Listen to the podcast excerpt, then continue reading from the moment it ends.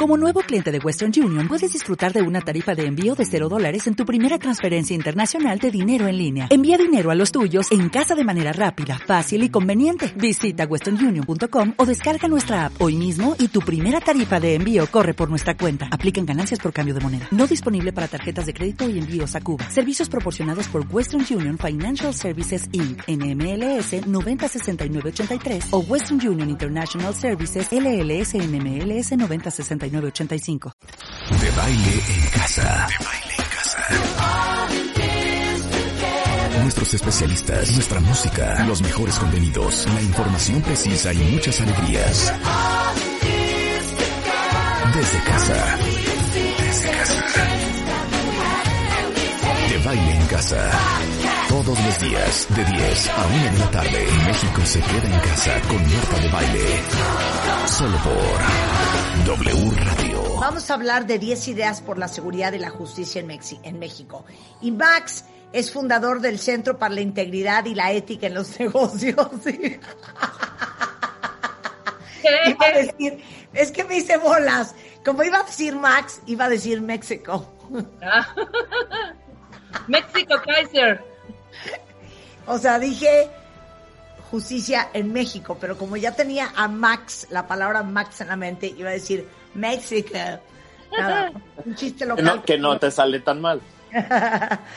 bueno, eh, él es el fundador del CIEN, actualmente presidente de la Comisión Anticorrupción de la Coparmex, que es la Confederación Patronal de la República Mexicana, autor del libro El combate a la corrupción, la gran tarea pendiente en México, y está con nosotros el día de hoy para hablar 10 ideas de seguridad y justicia en México.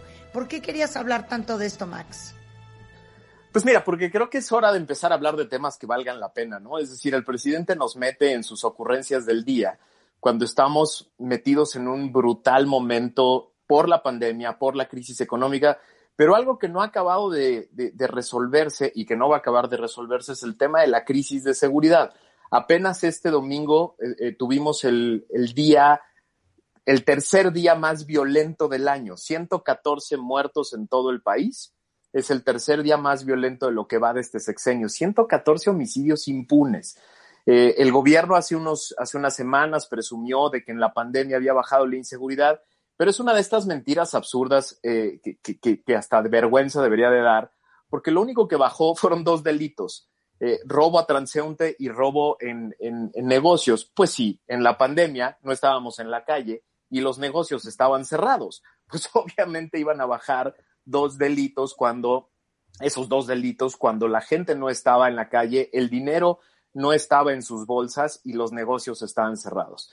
Pero el que más grave ha pegado en estos, en estos 22 meses, 23 de gobierno, es el homicidio y el homicidio que se queda impune y es el delito que más nos espanta a todos. Estamos más o menos en un promedio de 3.000 homicidios impunes al mes. Eso quiere decir un promedio de alrededor 100 homicidios impunes al día, cuatro homicidios impunes por hora. Esto es una locura. Y al mismo tiempo se han agravado los delitos como la extorsión y el secuestro, que son los tres delitos, homicidio, extorsión y secuestro, son los tres eh, delitos que más nos espantan y más miedo generan en la población. El tema de la inseguridad no es solo un tema de perder el patrimonio o poder perder la vida o la libertad, es un tema que, provoca un ambiente social, una, una angustia social que es muy peligrosa. Cuando se mantiene la inseguridad como algo normal en, en una sociedad, se genera una psicología social de miedo, de angustia, y eso afecta en todas las esferas, afecta la vida familiar, afecta la vida social, afecta la parte económica, afecta la confianza en la inversión, afecta muchísimas cosas. Ahora, Justo por eso nos juntamos cuatro organizaciones de la sociedad civil para generar un decálogo muy al estilo de lo que hacemos en este programa, de lo que yo trato de hacer con ustedes en este programa, que es bajar un tema complejísimo, dificilísimo de entender en 10 conceptos muy claros que todo mundo puede entender, que todo mundo puede ver.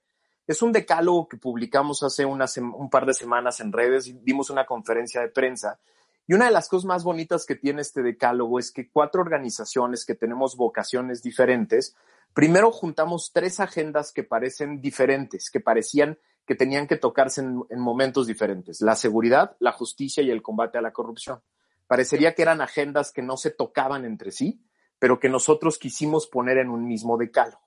Lo segundo que es muy bonito es que las cuatro organizaciones, que teníamos muchísimas propuestas de muchas cosas, nos pusimos de acuerdo en 10 cosas, 10 prioridades. O sea, porque el problema en este país parece que de pronto todo mundo está hablando de todo y se pierden los contenidos por no tener prioridades. Entonces son 10. Pero lo tercero que es muy bonito es que Marco Colín, que es un gran ilustrador mexicano, nos regaló la ilustración de cada uno de los elementos.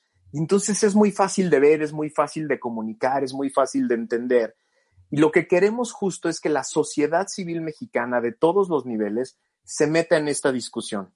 Yo creo que no hay cosa más preocupante para un padre de familia que es un hijo adolescente que sale a la calle y estar con el Jesús en la boca todo el tiempo en lo que no está en tu casa, de saber si va a regresar, si va a regresar, si va a regresar bien, si va a regresar con todas sus pertenencias, si algo pasa, ¿a quién acudo?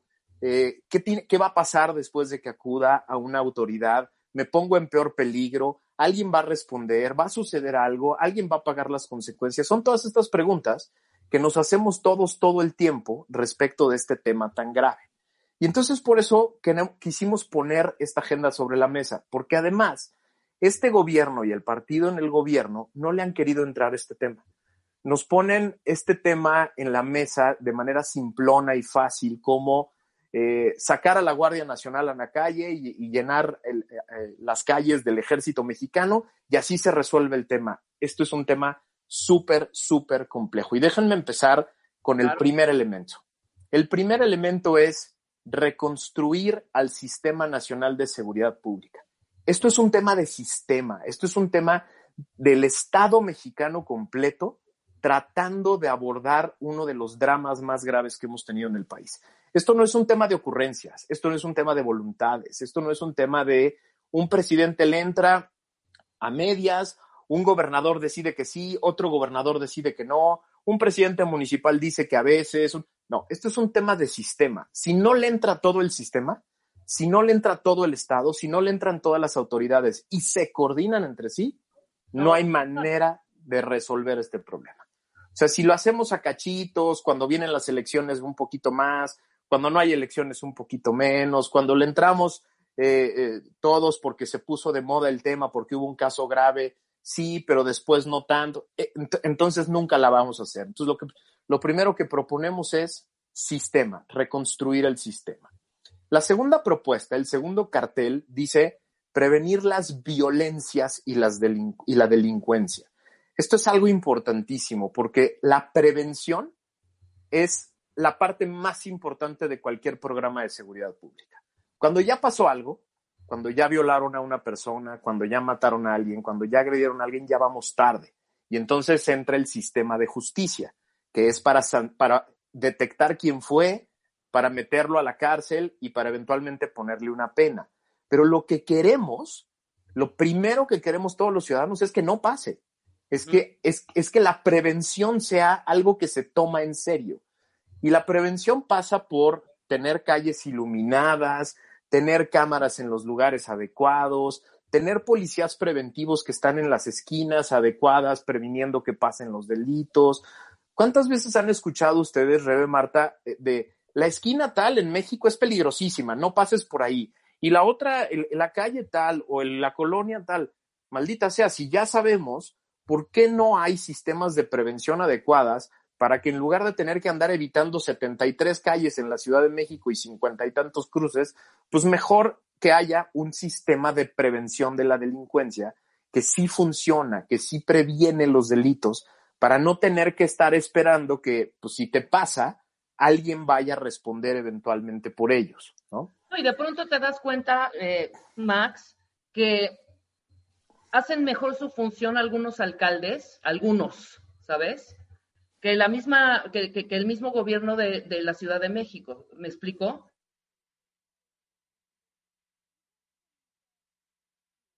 alcaldías que dices, oh, ¿sabes? Que no hay una reunión, que no hay una, una, una unidad eh, en cada uno de ellos. O sea, yo no entiendo por qué una alcaldía tiene mil patrullas y la siguiente alcaldía tiene dos. ¿Sí me explico? O sea, esa repartición, esa, ese poco equilibrio, o sea, desde ahí ves que es un mugrero, que está todo muy mal estructurado. Esa es precisamente la idea del Sistema Nacional de Seguridad Pública. Justo le pegas al punto, al punto clave, que es que todas las autoridades de todos los colores, de todos los partidos, en este tema, en el tema de la seguridad y la justicia, pongan a un lado la grilla y entre todos se dediquen a hacer una gran política nacional, sobre todo de prevención que ayude con este tema. O sea, el chiste, lo, dramático de este país es que estás seguro dependiendo dónde estés, cómo circulas, dónde vives, etcétera. Y eso es lo que, lo, justo lo que no queremos. O sea, lo que queremos es que haya un sistema de prevención que te permite estar bien y seguro en donde sea que estés, en la ciudad que estés, en la calle que estés. Es dramática la diferencia que hay, por ejemplo, entre, entre una ciudad como Acapulco y una ciudad como Mérida. Acapulco es la segunda ciudad más peligrosa del mundo. Es la segunda ciudad con más homicidios por 100 mil habitantes de todo el mundo, solo debajo de Tegucigalpa. Y Mérida es una de las ciudades más seguras de México y de América Latina. No puede ser que en un país como México tengamos esas diferencias de ese tamaño, de ese nivel.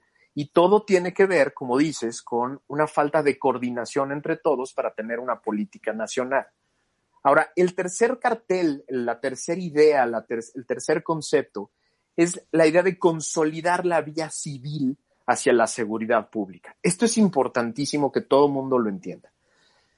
Para un tamaulipeco, para un acapulqueño, para una persona que vive en Sonora, en Sinaloa, en varios de estos lugares, tener al ejército en las calles es una cuestión de vivir o, vivir o morir. Es decir, en este momento, e, estas personas te dirían, por favor no me quiten al ejército y a la marina. Pasado, claro. Exactamente. Por favor no me lo quiten ahorita porque no sé qué, qué pasaría, porque la policía municipal de esos lugares no sirve, porque la del Estado es más corrupta que nadie, etc.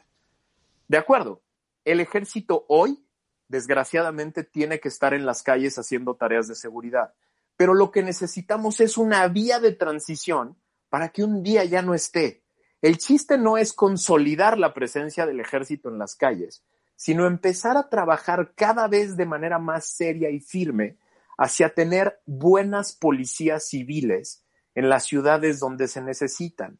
El chiste no es, como hoy se necesita el ejército, pues bueno, ni modo, tengámoslo para siempre en las calles haciendo las tareas que en cualquier democracia normal del mundo le corresponden a los policías normales. Ese es el chiste. El chiste no es que nos malacostumbremos el resto de la vida al ejército y ahora le pongamos un disfraz al ejército de Guardia Nacional. La gran mayoría de las personas que conforman la Guardia Nacional son miembros activos del ejército. Los comandos son comandos del ejército. La inteligencia es del ejército. Los protocolos son del ejército. Entonces, hoy lo que tenemos es una cosa que se llama la Guardia Nacional en las calles, que está disfrazada de Guardia Civil y que está consolidando la idea de que sin el ejército no podemos hacerla. Necesitamos una vía civil, si no, nunca vamos a hacer una democracia normal. La cuarta idea es importantísima.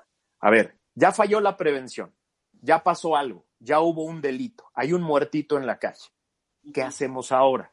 Lo que no tenemos en este país y no hemos tenido desde hace décadas son capacidades de investigación de las procuradurías y las fiscalías. Aparece un muerto en la calle o le roban a una persona su dinero en un pecero o en el metro. ¿Qué pasa después? Lo que tenemos son autoridades topadas de trabajo que no saben investigar, que no tienen herramientas ni personales ni humanas, pero tampoco tienen capacidades tecnológicas y financieras para investigar. Y entonces por eso el 99% de los delitos se queda prácticamente impune. Porque... A mí lo que me parece muy serio es por qué en el momento que desaparece una persona, se hace la, por poner un ejemplo, tantas que desaparecen y desafortunadamente están, desafortunadamente aparecen pero muertas, ¿no? En la búsqueda de estas personas desaparecidas aparecen otras, Max. Así es. De pronto, no, no, ahorita no tengo el ejemplo muy claro de una desaparecida en Tláhuac, me parece, eh, hace seis o un año. O sea, son tantas que de verdad es impresionante. y de pronto en esa búsqueda apareció el cuerpo, pero de otra persona. Así es. De otra mujer. ¿Quién era esa mujer entonces? Que nadie estaba investigando y que nadie estaba haciendo una tarea completa, ¿no? Tenemos a las madres de este país, a las madres de hijos desaparecidos, haciendo la chamba del Ministerio Público, haciendo, ellas son las que están investigando, ellas son las que están encontrando fosas como, la, como las que describes. Una madre, imagínate una madre, lo que le pedimos en este país a las mamás es que salgan a buscar fosas donde están muertos. Es una cosa de locos. ¿Por qué? Porque no tenemos fiscalías con capacidades para investigar y para encontrar las pruebas que después nos sirvan para llevar a personas a la, a la cárcel. Pero ¿sabes qué es lo peor de esto, Rebe Marta? Que los delincuentes lo saben. Lo saben. Saben que en este país la investigación es lo más precario del mundo y acabar en la cárcel es muy difícil. ¿Qué quiere decir? Que matar en este país es muy barato, es muy fácil, es muy fácil para las personas que lo hacen. Y entonces esto es gravísimo. Tenemos que invertir capital humano y mucho dinero en las capacidades de investigación. Si no lo hacemos, lo que, lo que sigue pasando en este, lo que va a seguir pasando en este país es que delinquir es fácil, delinquir es sencillo y delinquir es muy barato. Claro. Podemos hacer una pausa y regresando vamos del punto 5 al 10 con Max Kaiser, fundador del Centro para la Integridad y la Ética en los Negocios. 10 eh, ideas por la seguridad y la justicia en México al volver en W Radio. No se vayan. W Radio 96.9 al aire. De baile en casa. Estamos donde estés. Música, mejores especialistas, más invitados. Marta de baile, desde casa a tu casa. Marta de baile desde casa a tu casa. Hacemos una pausa. Gula, lujuria, pereza, ira, avaricia, envidia, soberbia. Este mes, en Revista MOA, los siete pecados capitales. Porque sí, tú también pecas. Descubre de qué pata cojeas y perdona tus ofensas. Además, las mil formas en las que el frío te va a cambiar la vida y la salud. Y te contamos todos los horrores del amor digital para que no caigas. MOA Octubre, una edición para desenterrar, entender y volverte un poquito menos pecador.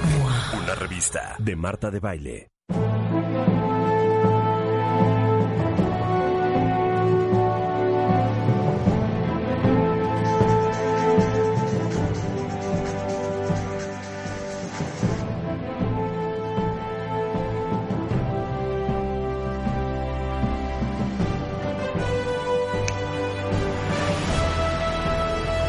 Estamos de regreso en W Radio, son las 10.34 de la mañana y estamos hablando con Max Kaiser. Él es el fundador del Centro para la Integridad y la Ética en los Negocios, 10 ideas por la seguridad y la justicia en México, que es lo que nos preocupa la gran, gran mayoría. Ya hablamos de los primeros cinco puntos y vamos con el sexto. El No, quinto. cinco. Vamos con el quinto. El quinto. Contar con modelos de gestión en las procuradurías y fiscalías. Explícale a todos lo que eso significa. Esto es importantísimo. Es una de las cosas más eh, difíciles de lograr en una fiscalía con pocos recursos y con pocas personas.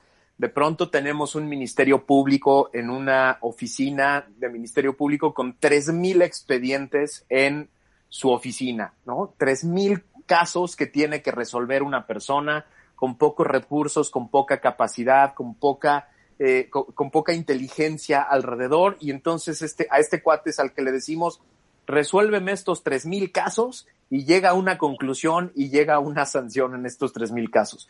No hay manera de que los integre, no hay manera de que junte pruebas adecuadas, pero peor, él es el que luego tiene que ir a eh, defender esos casos a tribunales si es que algún día caen. Necesitamos un modelo de gestión completamente diferente, necesitamos más personas, necesitamos mucha más tecnología, necesitamos prioridades, necesitamos que los ministerios públicos tengan claras las políticas de qué atender primero y qué después. Por ejemplo, siempre hemos dicho atender cosas graves como temas que tienen que ver con violencia sexual o eh, violencia física, van primero que cualquier otra cosa y no tener modelos de gestión en donde conforme vayan llegando los casos se van atendiendo. Eso es lo que es gravísimo a veces y por eso hay tanta frustración social, porque los ministerios públicos no tienen capacidad.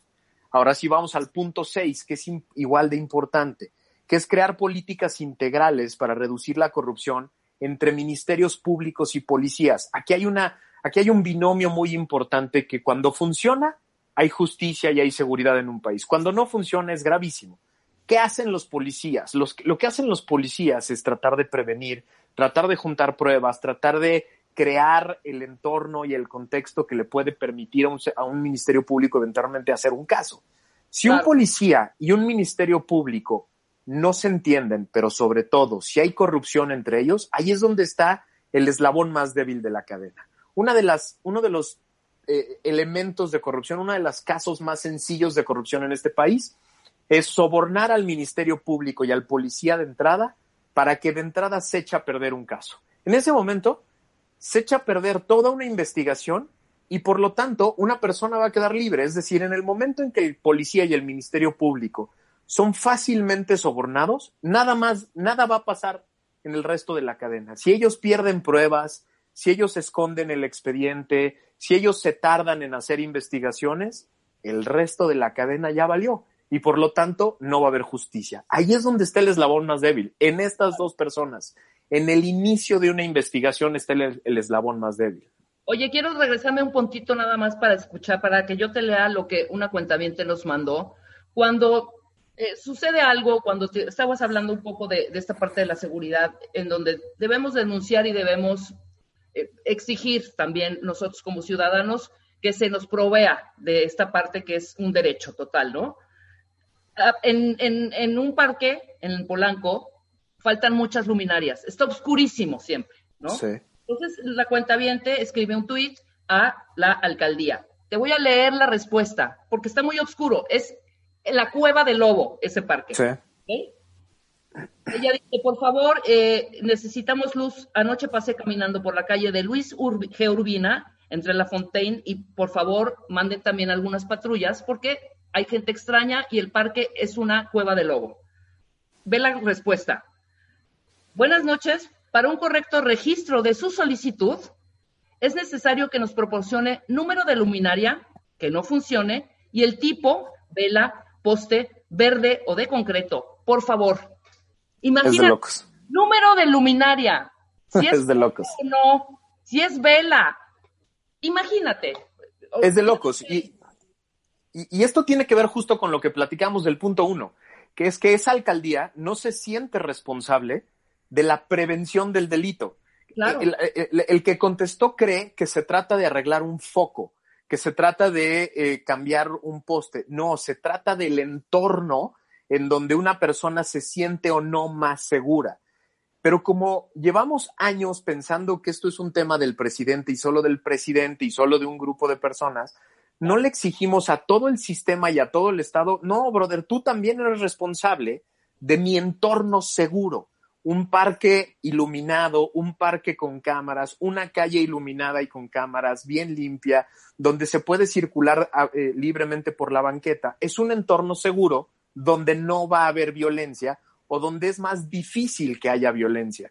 Pero necesitamos que todas las autoridades, desde la alcaldía más chafa hasta el presidente de la República, se sientan responsables de la prevención de los delitos y de las violencias si no los hacemos sentir responsables, pues vienen este tipo de respuestas, en las que una persona, un funcionario de tercer nivel cree que se trata de arreglar un foco, ¿no? Exacto. No, se trata de arreglar un foco, se trata de la seguridad de todo mundo, ¿no? Perfecto. Ahora, el séptimo cartel es muy importante. Hay que mejorar cada eslabón que integra el sistema de justicia. Es decir, cuando ustedes escuchen, seguramente les ha pasado que de pronto sienten que o, el homicidio o, el, secuestro o la extorsión se vuelven como muy populares porque pasó un caso muy grave, porque encontraron a una persona relevante en, eh, muerta, o, etcétera, y entonces se vuelve como el tema de moda, ¿no? Y lo que escuchamos comúnmente de los políticos es 700, vamos a reformar la ley para que haya 700 años de cárcel por el homicidio o por el secuestro o por la violación. Como, como esto se llama populismo legislativo, que es yo, me yo como político me saco el tema prometiendo que al güey que encontremos lo vamos a meter 700 años en la cárcel. Y eso es lo último que importa, porque lo que se trata es de que compongamos la cadena completa, cada uno de los eslabones de la cadena de seguridad y justicia. Prevención, investigación, tecnología, inversión, luego procuración de justicia, ya en los tribunales que haya jueces capacitados, hasta la última parte de la cadena que son los penales, las cárceles. Hoy se cometen cualquier cantidad de delitos de extorsión y amenaza desde las cárceles de México, porque creemos que el sistema de justicia es algo desconectado entre sí.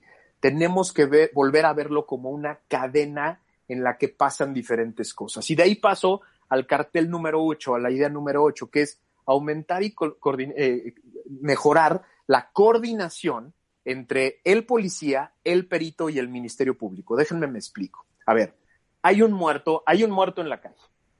Pasa una persona, ve a una persona muerta y algo, algo pasó, hay sangre y, y, tenemos que resolver ese, ese, ese misterio. ¿Qué pasó? ¿Quién mató a esa persona? Los primeros que aparecen en la escena son los policías y los peritos, que van a tomar pruebas, que van a tratar de saber qué demonios pasó, van a tratar de ver cómo lo mataron, eh, si alguien vio algo, si hay testigos, si hay cámaras, etcétera. ¿Para qué? Para reunir los diferentes elementos que se necesitan, primero para saber qué pasó, luego para saber quién fue responsable y luego para poder armar un expediente que un ministerio público va a llevar ante un juez para, para sancionar a una persona. Esa es toda la cadena. Cuando uno de los tres elementos, el perito, el policía o el ministerio público, no hacen su chamba, van a pasar dos cosas. No vamos a saber qué pasó y no vamos a saber quién fue. Si no sabemos qué pasó y no sabemos quién fue, no va a haber justicia. Y si no hay justicia, esa persona que mató al que está en la calle lo va a volver a hacer y va a seguir en la calle tratando de eh, salirse con la suya. Por eso este conjunto de tres elementos, perito, policía y ministerio público, son tan importantes y los necesitamos a los tres trabajando en el mismo bando, del mismo lado, que es por nosotros, para nosotros los ciudadanos, no para los malos, no para la delincuencia.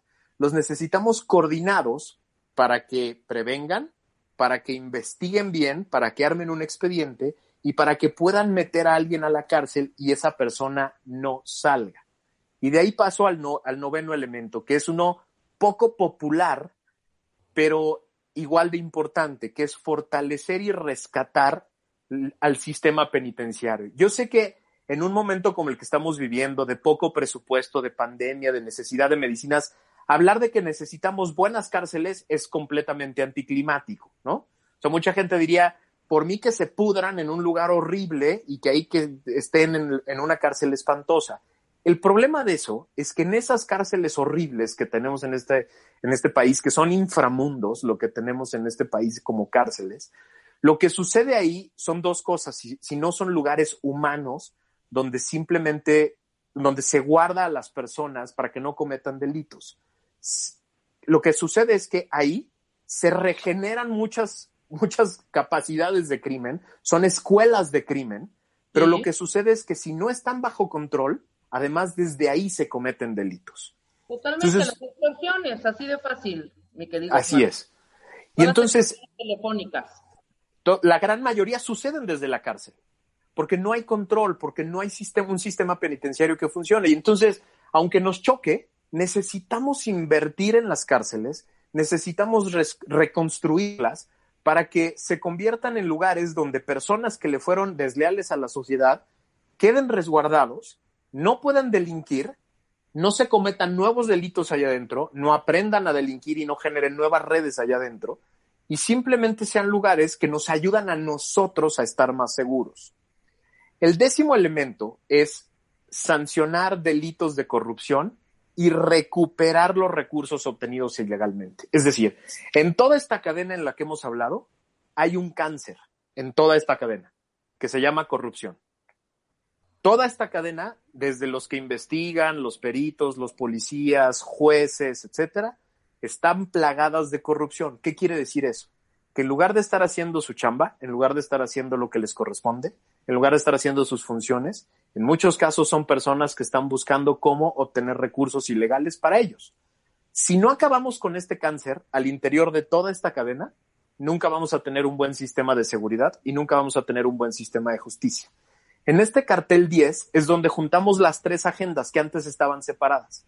Antes tenía estas tres, ah, eh, las organizaciones, cada una se dedicaba a la seguridad, otros se dedicaban a la justicia, otros a la corrupción. Con este cartel lo que le queremos decir a la sociedad es, seguridad, justicia y corrupción son tres temas conectados, son caras de la misma moneda, van de la mano. Y si no los resolvemos así, nunca vamos a poder sentirnos seguros en la calle. Es así de fácil. Por eso nos juntamos estas cuatro organizaciones. Tojil, que es una organización increíble de puras abogadas, mujeres muy luchonas que están buscando un mejor sistema de justicia. Impunidad Cero, de Irene Tello, que es una organización que está todo el tiempo estudiando por qué la impunidad en México es tan prevalente y es el cáncer que funciona así. María Elena Morera de Causa en Común. Causa en Común es una organización increíble que se ha dedicado durante años al tema de la seguridad de, cómo estar seguros, en especial a temas tan delicados como el secuestro. Claro. María, Elena es una mujer que lleva años peleando por una policía civil capacitada, bien hecha, bien construida. Y finalmente Coparmex, que es la organización patronal más grande de México, en donde los empresarios nos juntamos para tratar de promover mejores políticas públicas para hacer negocios.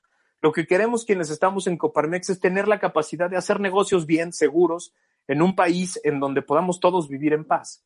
Nos juntamos estas cuatro organizaciones y pusimos este decálogo porque lo que queremos es que la sociedad le entre este tema. O sea, el, hecho de estar hoy aquí con ustedes es que la sociedad le entre este tema. Ahora, todo este decálogo y todas las investigaciones que hacen en conjunto, Max, y toda este, esta gran labor que ustedes están haciendo constantemente, que esa es su chamba también, ¿no? Llega a las autoridades o sea, lo que quiero decir es esto, tienen reuniones, no se queda en, papel nada más esto, o sea, posiblemente tomar, eh, ok, a ver, vamos ahorita a atacar de este decálogo, Max, el punto número uno y el dos, y vamos a ver cómo vamos paso a paso a mejorar los otros. O sea, ¿hay esa comunicación entre sí hay. y eh, organizaciones y el, nuestro gobierno? No, no de manera natural y menos con este gobierno. Digamos, este gobierno desde hace tiempo le cerró las puertas a la sociedad civil organizada y, nos ha tachado de, muchas cosas. Pero justo por eso agradezco tanto siempre el espacio que ustedes me dan, porque el, el hacer resonancia lo que genera es cierta obligación de parte del gobierno para empezar a abrir los canales. Entre más gente esté metida en este tema, entre más se mueva este decálogo, entre más haya comunicación con la sociedad civil y lo promueva, es más la posibilidad de sentarnos con el gobierno para hacerlo. Pero déjame pongo otro elemento sobre la mesa. Vienen las elecciones más grandes de la historia de este país el año que entra. ¿Esto qué quiere decir? Que si hacemos que este decálogo se mueva por todos lados y los partidos políticos lo adopten, no se trata solo del gobierno nacional, el gobierno federal, porque esta es una agenda que tienen que promover gobiernos locales, gobiernos municipales, congresos locales, que son los que están en juego el año que entra.